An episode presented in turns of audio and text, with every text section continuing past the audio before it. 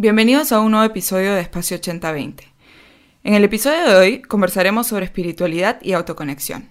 De manera más específica, vamos a hablar sobre algo que está tan de moda y con justa razón, como es el propósito de vida. ¿De qué se trata? ¿Por qué es importante? ¿Y cómo descubrirlo? Serán algunas de las preguntas en las que reflexionaremos el día de hoy. Discutiremos cuál es la relación de este con la felicidad y el éxito en base a lo que dice la ciencia, y los compartiremos, como venimos haciéndolo, conceptos clave, junto con lecturas, charlas y herramientas prácticas para que ustedes mismos puedan aplicar. Y no se olviden que a lo largo de la semana posteamos información que consideramos útil para ustedes en nuestro Instagram, espacio80.20, así que no duden en seguirnos, y cualquier duda que tengan en escribirnos. Gracias por acompañarnos.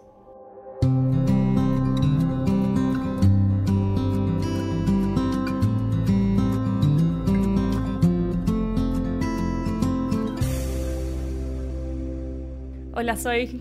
Hola, Steph, ¿cómo estás? Muy bien, feliz de estar acá una vez más, conversando sobre estos temas que tanto nos apasionan. Así es, y en específico este tema que creo que en nuestras vidas ha sido un tema determinante para el momento en el que estamos hoy.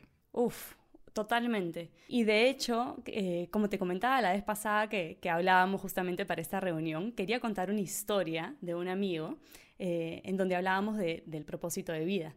Y lo que le estaba pasando es que él tiene un trabajo que por un lado le encanta, porque siente que tiene un impacto súper positivo en las comunidades, en el ambiente. Él trabaja para una organización multilateral muy conocida, viaja por el mundo entero a lugares que jamás te imaginarías llegar, preciosos, remotos, y lo disfruta muchísimo. Pero después de dos horas de conversación, en donde él me estaba contando cuánto disfrutaba su trabajo y cuánto creía en él, me decía, pero siento que hay algo que falta. Mm. Entonces yo le dije, claro, lo que pasa es que no porque estás haciendo un trabajo que consideras que es algo que contribuye a este mundo, necesariamente significa que tengas claro cuál es tu propósito de vida y qué es lo que hace que tu vida tenga sentido. Y cuando le dije eso, se quedó helado. Y creo que hay muchas personas que quizá pueden pasar por algo similar porque definitivamente para mí fue muy fácil entenderlo porque es algo por lo que yo he pasado en mi último trabajo corporativo, por así decirlo, en donde veía el área de sostenibilidad de una corporación inmensa y era lo mismo, sentía que contribuía muchísimo, pero había como una especie de vacío, había como una especie de sentimiento de hay algo más y no tenía idea qué era ese algo ni por dónde comenzar a buscarlo. Exacto. Es un momento en el que creo que, por ejemplo, yo me encuentro hoy. Si bien estoy haciendo lo que amo, eh, sé que esto es a lo que me quiero dedicar, lo disfruto muchísimo, recibo mucho, mucho retorno de, de los espacios que creo, de los temas que toco, de la gente con la que trabajo. Considero que también el propósito es algo que va cambiando en el tiempo, ¿no? Para mí hace dos años se veía de una manera. Ahora que estoy formándome en lo que me estoy formando y que también es un periodo como de transición, de cambio, ¿no? De formación, ha cambiado un poco mi perspectiva de lo que creo que es finalmente lo que quiero terminar haciendo, lo que quiero hacer.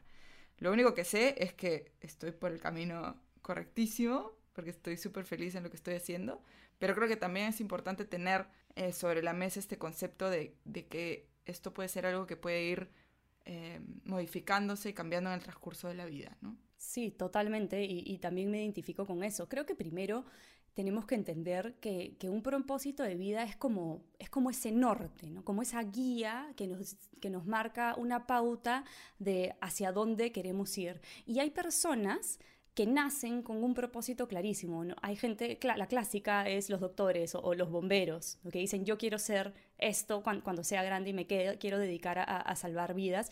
Y muchas veces ese propósito es para toda su vida y yo siempre digo qué suerte si naciste y lo tuviste tan claro, porque la mayoría de mortales nacemos diciendo qué hacer. Y muchas veces incluso confundimos ese propósito con lo que la gente nos dice que tenemos que hacer y ahí un poco como que nos perdemos, eh, perdemos la conexión con nosotros, perdemos la capacidad de creer en, en, nuestro potencial incluso y sacrificamos muchísimo o ni siquiera lo intentamos y, y, no tenemos un norte claro. Exactamente, exactamente. Y creo que un punto muy importante para tocar también son esas expectativas, ¿no? Eso que dices de, de crecemos pensando y, estando en constante influencia con el entorno y lo que los otros esperan de nosotros. Entonces esta idea que también tenemos nosotros de lo que queremos hacer en base a qué?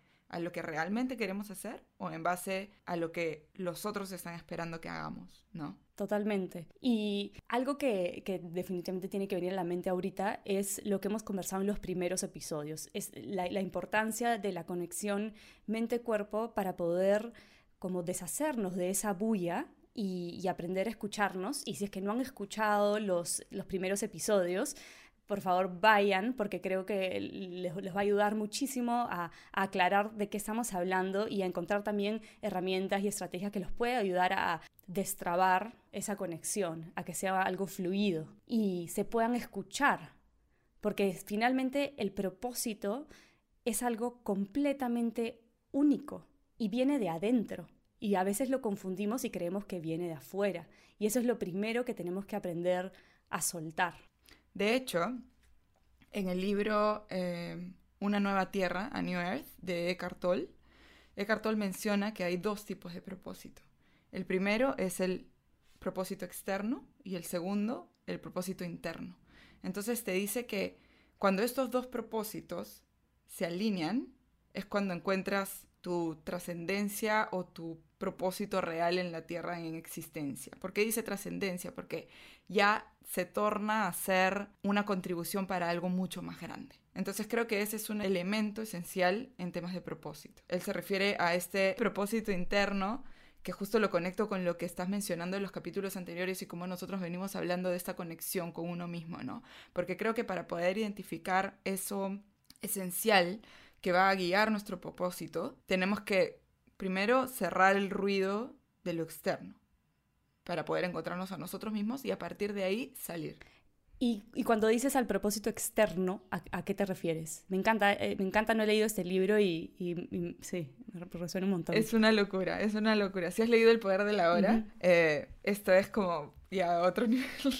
Yo de hecho me demoré, me demoré un año en leer El Poder de la Hora. He escuchado en este libro que mucha gente regresa al libro y encuentra significados nuevos, ¿no? Que yo creo que pasa con muchísimos libros, pero que en específicamente este es muy especial para eso. Yo me, me tomé un año en realidad conscientemente en leerlo así, porque sentía que llegaba, o sea, leía y llegaba a un punto en el que decía, wow, esto es mucha información es información valiosísima y necesitaba que como que de alguna manera decantara, ¿no? Entonces esperaba hasta que de nuevo me sentía lista para volver al libro y leer como el tramo más, que podrían haber sido, no sé, 20 hojas, 5 hojas o, o 50 hojas, ¿me entiendes? Entonces era como que variaba un montón sobre la información que tenía. Él se refiere al propósito externo como todo lo que tiene que ver con la interacción y todo lo que nosotros venimos a hacer a este mundo, ¿no? Eh, sea trabajo, sea nuestras relaciones, sea lo que fuese que tiene que ver con lo externo y nuestra interacción en el mundo. Y se refiere al propósito interno con lo que nosotros venimos a evolucionar o desarrollar personalmente. Entonces cada uno de nosotros llegamos aquí y tenemos una historia de vida completamente única. O sea, todos somos únicos e irrepetibles y todos los estímulos a los que nos hemos visto expuestos desde que salimos del vientre de nuestra mamá son completamente distintos y nos han formado distinto y a la misma vez venimos ya con un, de alguna manera, con una personalidad o una tendencia biológica a existir de manera distinta. Entonces él dice que este propósito interno tiene que ver con en cualquier etapa de nuestra vida lo que nosotros internamente querramos evolucionar, crecer, desarrollar y que una vez que ese propósito se junta con el propósito externo, es como em, eh, el logro máximo, ¿no? Es como cuando ya empiezas a trascender. Y me ponía a pensar, por ejemplo, en estas personas que tienen una experiencia de vida que los impacta muchísimo y que a raíz de esa experiencia de vida nace su profesión o nace su ocupación, ¿no? Entonces creo que ese quiebre o esa alineación, mejor dicho, es de la que Eckhart Tolle habla, ¿no?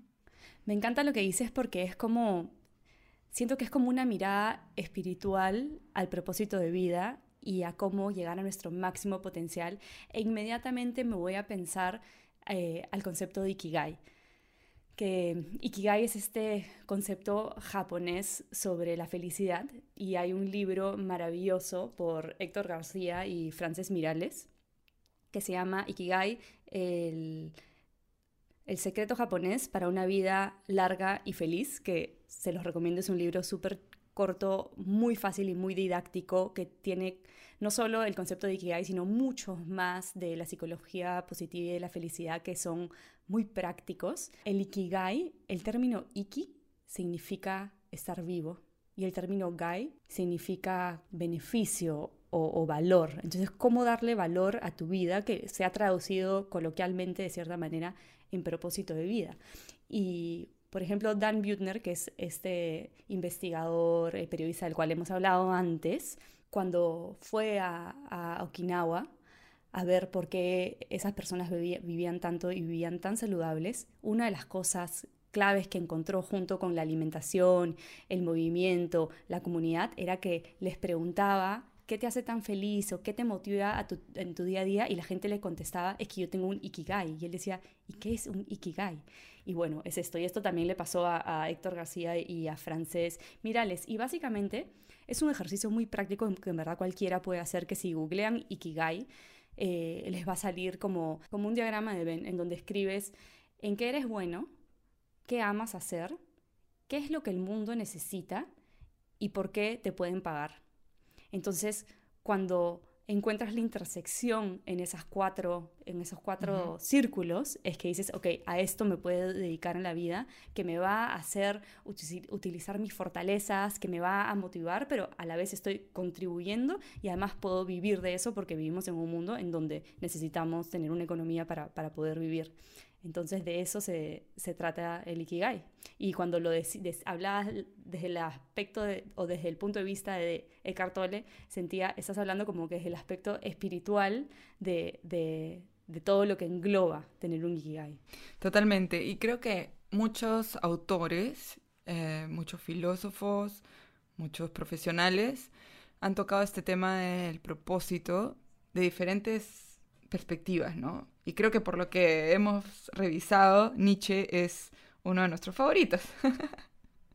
¿No? Nietzsche es un filósofo que es precursor del existencialismo y mm, habla mucho sobre el significado que le damos a la vida y los valores como un camino también para hallar este propósito, ¿no?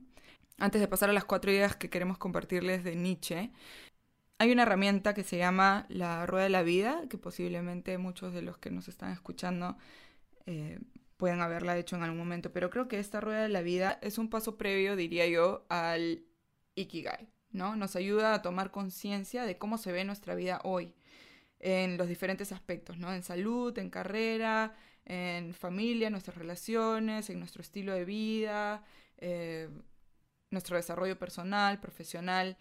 Eh, ya saben, si es que quieren tomar conciencia más o menos de por dónde empezar con la rueda de la vida, y seguir con el propósito en el Ikigai sería como la recomendación máxima que podríamos darles, ¿no? Creo que es importante como entender que la rueda de la vida nos va a poder, va a poder ayudarnos a callar quizás ruidos externos, eh, cosas que nos pueden estar distrayendo y nos va a poder permitir enfocarnos en qué aspectos de nuestra vida necesitamos ya sea más claridad, más foco o hacer algún cambio.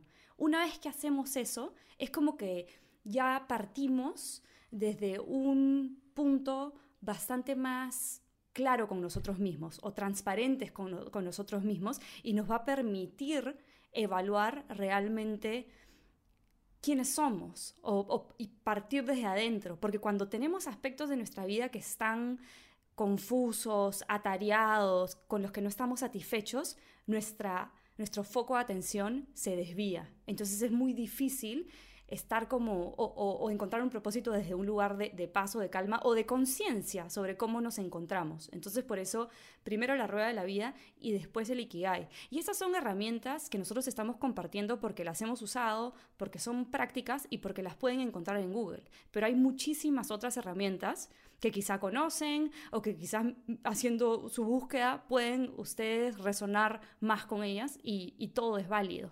Sí, completamente. Y volviendo a las ideas de Nietzsche, él menciona cuatro cosas que tenemos que tener en consideración.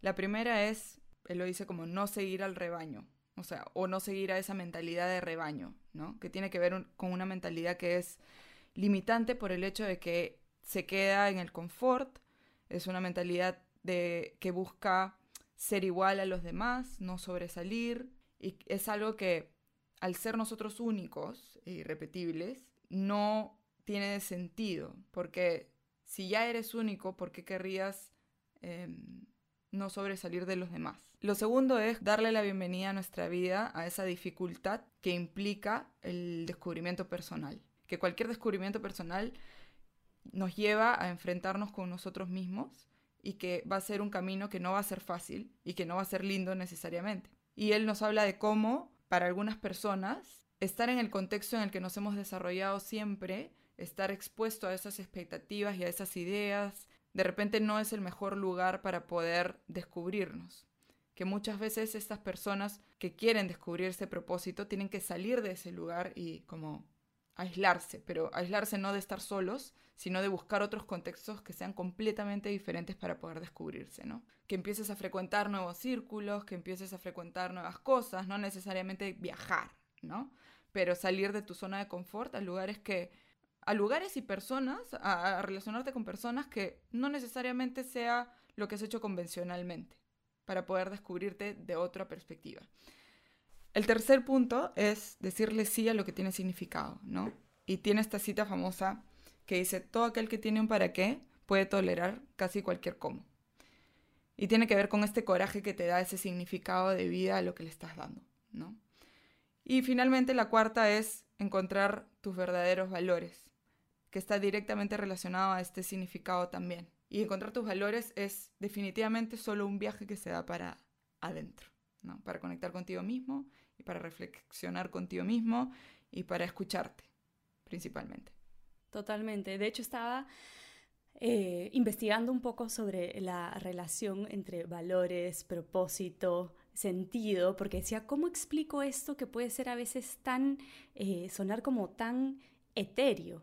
Y encontré algo que me gustó, que dice, el propósito inspira, los valores guían y los hábitos definen.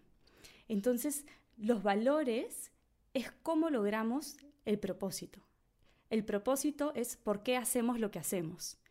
Y los hábitos es lo que hacemos todos los días que reflejamos nuestros valores y nuestros propósitos. Eso está hermoso. Y la relación entre valores y propósito es una relación viceversa, que se como retroalimenta. Y, y me, me encantó esto porque dije, claro, o sea, cuando yo tengo yo sé hacia dónde quiero ir, me motivo, es como me, me emociono, me ilusiona, el propósito te marca un norte. Y cuando tengo mis valores claros, sé qué es lo que tengo que hacer para llegar a ese norte, sé que estoy dispuesto a sacrificar, sé qué cosa no voy a hacer, quién no soy yo para llegar a ese norte, porque hay muchísimos caminos. Y me permito disfrutar el viaje, que finalmente de eso se trata, porque el propósito no necesariamente se va a realizar. O sea, no necesariamente...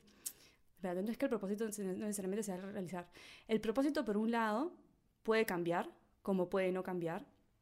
Y para llegar al propósito, tienes como diferentes metas, metas más pequeñas. Pero esas metas puedes o no lograrlas. Te guían, al igual que el propósito. A mí me gustaba, eh, mi profesor decía algo como que el propósito es como la luz que ilumina el camino de los barcos que están regresando. Entonces te guían, pero el camino puede variar eh, y, eso es como lo, lo, que importa, por así decirlo. Sí, y me parece hermoso, me parece hermoso los tres puntos que estamos compartiendo ahorita porque creo que son el punto de partida también para cualquier persona que esté reflexionando sobre cómo encontrar este propósito o que se encuentre un un poco perdido en el intento o perdida en el intento, ¿no? Porque creo que si nosotros miramos de cerca a los hábitos que disfrutamos, eso nos puede dar una guía de qué cosa es por donde tendríamos que empezar a explorar. Lo segundo es, si nosotros nos ponemos a pensar en nuestros valores, también estos valores podríamos, si los tenemos claros, si sabemos cuál es ese valor que rige nuestro actuar en todos los ámbitos de nuestra vida, por ejemplo, o que disfrutamos la retroalimentación que tenemos una vez que lo ejercemos en algún aspecto, creo que es algo que también nos puede llevar a darnos una idea de por dónde es que podríamos aplicarlo de una manera más expansiva, ¿no? Entonces creo que son ideas muy importantes o conceptos de los que nos podemos agarrar para poder empezar este camino, ¿no? Sí, totalmente. Y, justo tuve una clase la semana pasada o hace dos semanas que hicieron un ejercicio muy sencillo, pero que para mí fue revelador, porque cuando yo pienso en mis valores, normalmente saco una lista infinita porque uno quiere ser perfecto y tener todos los valores, lo cual es imposible. Eh, hay valores que son casi universales como la honestidad. Eh, entonces, la pregunta era, ok, ¿cuáles son realmente los valores que nos definen? Y el ejercicio simplemente trata de pensar en una, un par de personas a quien admiras y por qué admiras a esas personas. Y cuando hice ese ejercicio, las dos personas que se me vinieron a la cabeza inmediatamente, las características que los definían eran las mismas, creo que tenían una diferencia, quizás en la uno al otro, y yo decía, totalmente, esto es lo que yo quiero ser, porque además a veces pasa que tenemos o creemos que tenemos o que nos regimos por ciertos valores, pero no, no actuamos en concordancia y eso es algo que también es importantísimo, porque tenemos que estar alineados para ser felices, para vivir plenamente, tenemos que predicar con, con, el ejemplo, ¿no? Tenemos que ser consecuentes con lo que, con lo que decimos. Entonces es un ejercicio que si es que quizás no tienen claro, o de repente sí, puede ser que digan, no, yo tengo claro cuáles son mis valores, pero que pueden ayudarlos a, reflexionar y usarlos también como un punto de partida para explorar hacia dónde quieren ir. Y creo que un aspecto importante también, que no lo hemos mencionado hasta ahora, pero que está tergiversado o entrelazado con todos estos conceptos, es el coraje. El coraje que hay que tener no solo para verse uno mismo, sino también para, una vez que hemos encontrado esa guía o eso que nos va a mover hacia adelante, esa motivación, ya sea el propósito, el valor o, los hábitos que queremos expandir o desarrollar más allá, tener el coraje también para defenderlos, ¿no? Una vez que nos encontremos en ese entorno tradicional en el que nos hemos movido siempre y que de alguna manera va a romper con estas expectativas que, tienen, que tiene el entorno hacia nosotros de, de lo que vayamos a hacer. Sí, totalmente. Y, no puedo evitar cuando dices coraje pensar, obviamente, en Bernie Brown, que habla sobre la vulnerabilidad y, coraje. Probablemente se me, se me, haya venido a la cabeza porque, porque dijiste estas dos personas y automáticamente porque te conozco dije, seguro una vez haces Bernie Brown y seguro conecté con lo de coraje. lo era. lo era, lo era. ¿cómo me conoces? Este, sí, lo era. Y, y, no puedo evitar pensar. ¿Y quién es la otra? El otro que se me vino a la cabeza, él era Barack Obama. Pero se me vino a la cabeza, sí, de la nada, la verdad. ¡Qué lindo! Este, súper, súper, eh, y bueno, Brené Brown habla sobre. Tiene una definición de espiritualidad que a mí me gusta mucho y que la, no puedo, o sea, la asocio con, con poder actuar con coraje. Y ella dice la espiritualidad es reconocer y celebrar que todos estamos inextricablemente conectados por un poder más grande que todos nosotros y que nuestra conexión a ese poder y hacia los demás se basa en amor y compasión. Practicar espiritualidad nos trae perspectiva, sentido y propósito a nuestras vidas. Y me encanta ese concepto porque para tener un propósito de vida tenemos que tener un nivel de espiritualidad y como mm, acabo de leer, no nos regimos por algo que, tenga que ver con, religión, ni mucho menos, sino es ese sentido de conexión. Y sin, sin ese sentido de conexión es muy difícil tener coraje, porque ese sentido de conexión, ese sentido de pertenencia es el que nos permite ser vulnerables y permite mostrarnos como somos realmente, con absoluta honestidad y 100% auténticos.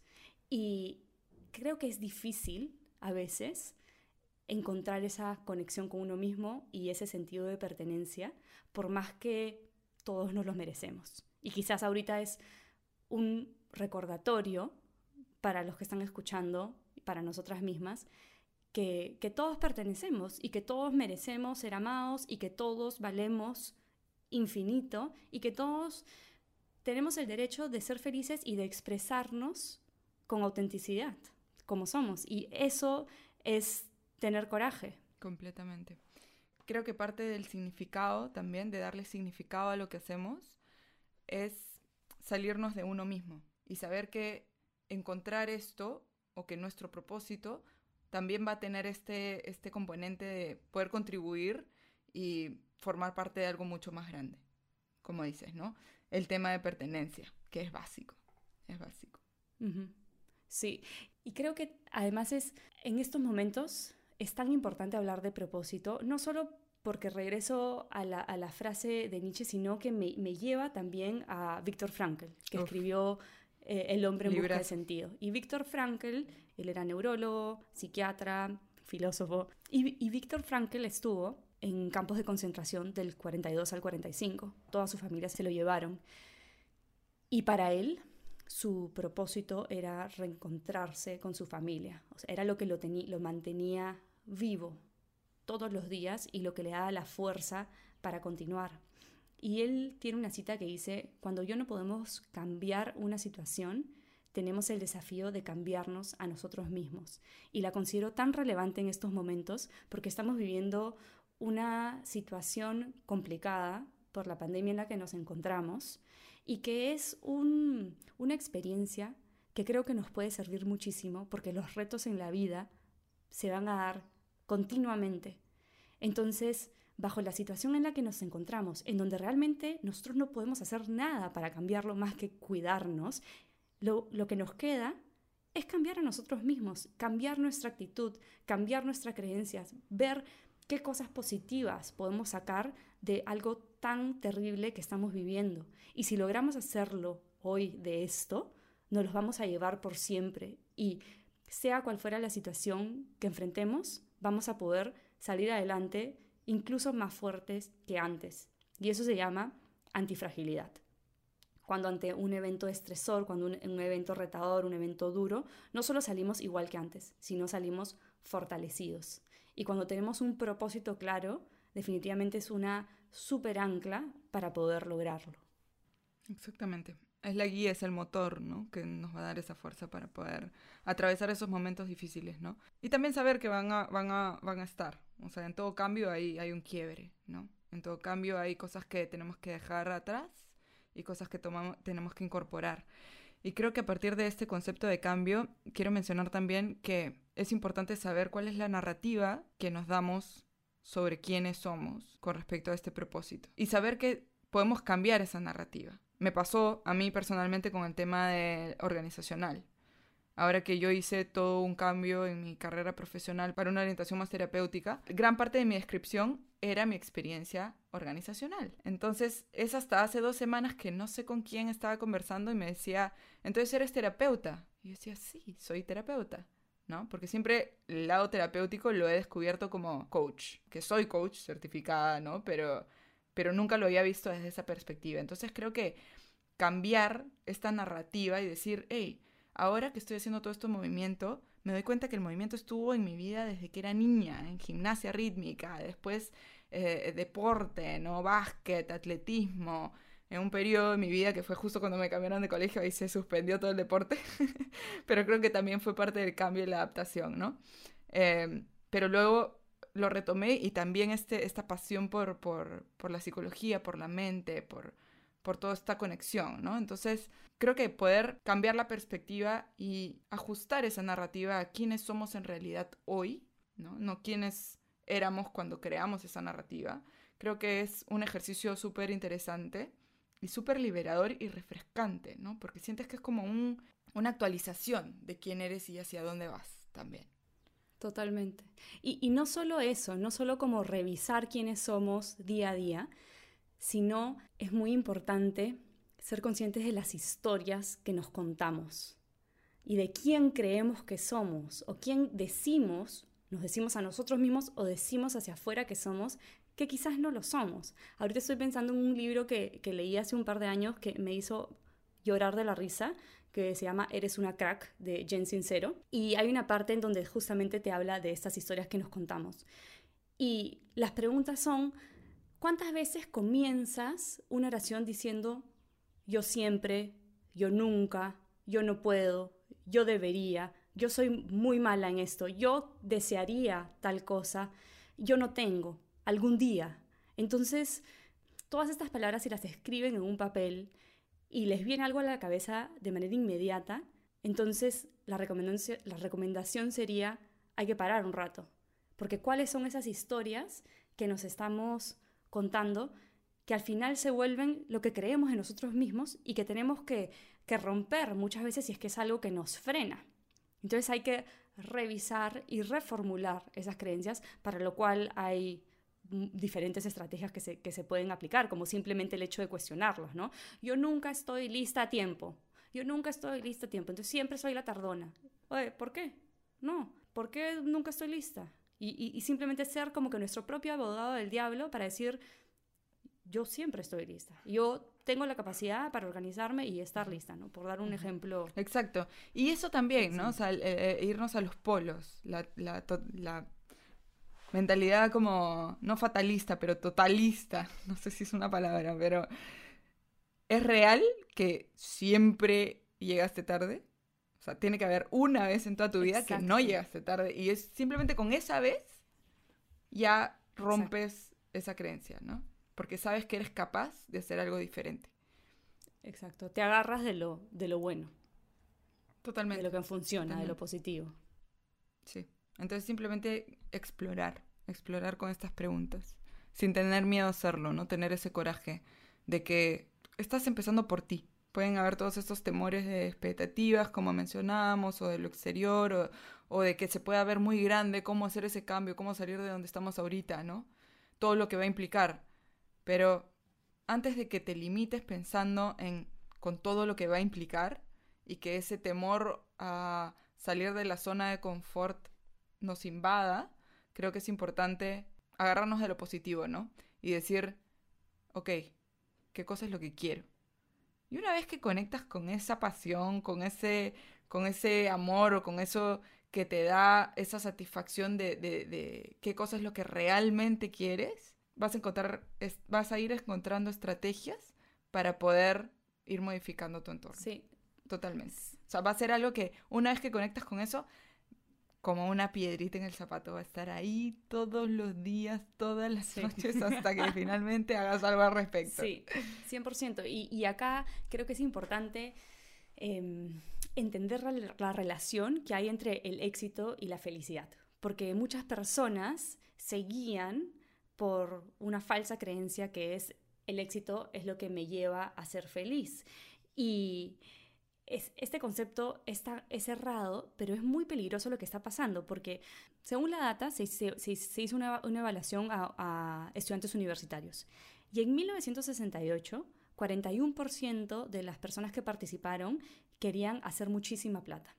Y 83% querían una filosofía de vida significativa.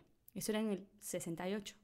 Se hizo la misma pregunta en estudiantes universitarios en el 97 y 75% de los estudiantes dijeron que querían hacer mucha plata y 41 que querían una filosofía significativa de vida.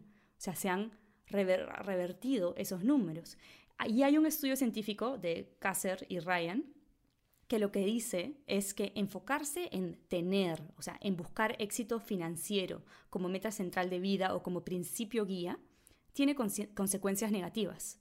Por ejemplo, va a disminuir la probabilidad de autorrealización, incrementa los niveles de angustia, incrementa la depresión, incrementa la ansiedad, disminuye la felicidad y disminuye la salud física. Entonces, estos cambios que se han dado y que estoy segura que el 97 ha sido hace más de 20 años, ahorita quizás sean incluso más pronunciados, están afectando muchísimo nuestra felicidad y nuestro bienestar por simplemente no tener claro que no es el éxito lo que nos da felicidad, sino es la felicidad la que nos lleva al éxito. Y cómo aprender a escucharnos, cómo utilizar el propósito de vida, cómo convertir, por ejemplo, nuestro trabajo en una vocación o en una carrera, si es que no lo podemos convertir en una vocación. Pero todo esto eh, involucra nuestro mindset, nuestra forma de ver el mundo, nuestra forma de pensar. Y en eso podemos actuar. Sobre eso nosotros tenemos el control. Completamente, completamente. Eh, hay un estudio que te lo he contado más de una vez, no sé si lo he hablado en algún episodio, pero es el estudio de los, de los trabajadores del hospital. No, de hecho, ese no está en ningún episodio, o sea que cuéntalo. Eso lo hemos ah, conversado entre nosotras, pero, no, este pero no grabado. es, es un estudio que me encanta porque están evaluando cómo se sienten las personas que limpian los pisos, que cambian las sábanas, que limpian los cuartos en, un hospital con respecto a, lo que se dedican. Y hay un grupo de, trabajadores que ven eso como un trabajo. Cuando es un trabajo, significa que básicamente tú estás buscando que sea viernes y estás buscando fin de mes para que te paguen. No hay ninguna expectativa mayor. Hay otro grupo que lo ve como una carrera. Cuando es una carrera, es como estás buscando crecer, aprender un poquito más, quieres que te suban el sueldo, quieres tener roles más retadores y ahí hay prestigio y hay poder involucrado. Y cuando lo ves como una vocación, es cuando ya tienes un sentido de propósito. El trabajo por sí solo es una pasión y te sientes privilegiado de hacerlo, es la misión que tienes que hacer en la vida. Y entonces estas personas se encontraban en los tres grupos. Y las personas que veían su trabajo como, como una vocación, ellos decían, mi trabajo en el hospital es cuidar a mis pacientes. Mi trabajo en el hospital es hacer que mis pacientes encuentren un ambiente lindo, limpio, para facilitar que se sanen. Esa era era la mentalidad que tenían. Lo interesante es que cuando hicieron el mismo ejercicio con los doctores, también había gente que veía su profesión como trabajo, como carrera, como vocación. Sí, los números no eran igual, más doctores quizás veían eh, su carrera como, como una vocación que como un trabajo per se, pero, pero se da en, en los tres aspectos. Y nosotros podemos darle la vuelta a lo que, a lo que nos dedicamos y encontrarle sentido a lo que hacemos todos los días. Y eso, cuando le encontramos sentido, va a impactar directamente en nuestro bienestar, en nuestra felicidad, porque vamos a estar mucho más motivados y agradecidos. Es, es eso el significado del que estamos hablando, ¿no? Y para eso, ¿qué foco le damos, no? O sea, somos de las personas que nos enfocamos siempre en quejarnos, en lo negativo, en lo que no podemos cambiar, o en lo que en realidad podemos cambiar y en lo que en realidad estaba en nuestro control, ¿no? Como decías. Sí, y, no solo eso, me encanta que hayas hecho ese, ese comentario porque es en qué nos enfocamos. También en qué nos enfocamos. Nos enfocamos en los que no nos gusta, nos enfocamos en lo que no funciona o nos, nos enfocamos en lo que nos va bien, nos, nos enfocamos en lo que hacemos bien. Y acá creo que también es algo que es muy importante para tener en cuenta en nuestro día a día, ya sea en nuestra casa o en nuestro trabajo o en cualquier ambiente, es cuáles son nuestras fortalezas. Porque las fortalezas deberían de tener muchísimo más atención que las debilidades. Hay un, hay un estudio súper interesante que hizo Gallup, que es esta consultora internacional de gestión, en donde le preguntó a más de un millón de personas en el mundo, ¿qué crees que te ayudaría a mejorar más? ¿Conocer tus fortalezas o conocer tus debilidades? Y la mayoría de personas dijo, conocer mis debilidades. Mm. Pero lo curioso y lo interesante es que las personas que dijeron que conocer las fortalezas los ayudarían mucho más eran personas que por lejos eran más exitosas mm. y eran más felices. Entonces, eso también es algo que nos ayuda en nuestro día a día, porque las debilidades nosotros las podemos manejar, pero es imposible que volvamos una debilidad en una fortaleza. En cambio, las fortalezas no solo las podemos desarrollar y volverlas mucho mejor, sino que disfrutamos cuando utilizamos nuestras fortalezas, porque se nos viene fácil. Totalmente. ¿Y a quién, quién, quién no se siente motivado cuando hace algo y lo va logrando? Entonces, es súper importante también dentro de toda esta ecuación gigantesca que estamos armando alrededor del propósito, tener claro cuáles son nuestras eh, fortalezas. Y para ello también hay diferentes herramientas. Por ejemplo, hay una página web que se llama Via Character, con ch.org, que se los vamos a dejar, en donde es, hay un test gratuito en castellano y te, te ayuda a mapear cuáles son tus fortalezas. Por ejemplo, eso es algo que, que, se puede utilizar y que sirve como guía, ¿no? No es como definitivo, pero más o menos te dice, ah, mi fortaleza, por ejemplo, es el sentido del humor, no tenía idea. O mi fortaleza es la curiosidad, claro, es que a mí me encanta aprender. Sí. Y aquí se me vienen dos cosas a la cabeza, ¿no? Primero es cuando nos concentramos o nos enfocamos en las debilidades o queremos, por ejemplo, a partir del estudio que estabas mencionando, saber cuáles son, creo que ponerle el foco ahí es también ponernos una etiqueta, ¿no? Y decir, ok, sí, esta es mi debilidad. Y entonces cada vez que nos encontremos en una situación en la que podríamos no encontrar la fortaleza, sino la debilidad, ya sabemos que está ahí, entonces vamos a, es como la profecía autocumplida, ¿no? O sea, va a pasar porque ya lo sabemos y porque creo que a partir de esa perspectiva o desde ese punto de vista, cambiar las cosas se nos hace un poco más difícil. Y lo segundo que se me venía a la mente es dejarlos con la pregunta de ¿en qué se están enfocando, no? En esta exploración del propósito de vida o de saber qué cosa es lo que disfrutamos, por dónde queremos ir, qué orientación le vamos a dar a nuestra vida, ¿en qué nos estamos enfocando? ¿En todas las cosas que nos da miedo que tenemos que cambiar? ¿En qué cosa pasaría de mal si es que nosotros tomamos esa decisión, que de repente ya en el fondo la sabemos? ¿O en realidad en toda la felicidad y satisfacción que vamos a sentir nosotros mismos de hacer algo por nosotros, de hacer algo que nos llene que nos lleve al lugar en donde vamos a ser más felices y probablemente el impacto que tenga eso en los demás, a pesar de que en un inicio se pueda dar algún, algún quiebre de este patrón o, o, el impacto se podría ver negativo, creo que a largo plazo, cuando hacemos lo que amamos o cuando hacemos cosas desde nuestra pasión, el impacto en los demás simplemente inspira. O sea, ver a gente que está haciendo lo que ama y está completamente alineada y coherente con lo que piensa, siente y hace, inspira a cualquiera. Sí, 100%. Y bueno, y una pregunta que creo que eh, complementa eso, que es la que nos hacemos de más, es qué dirán.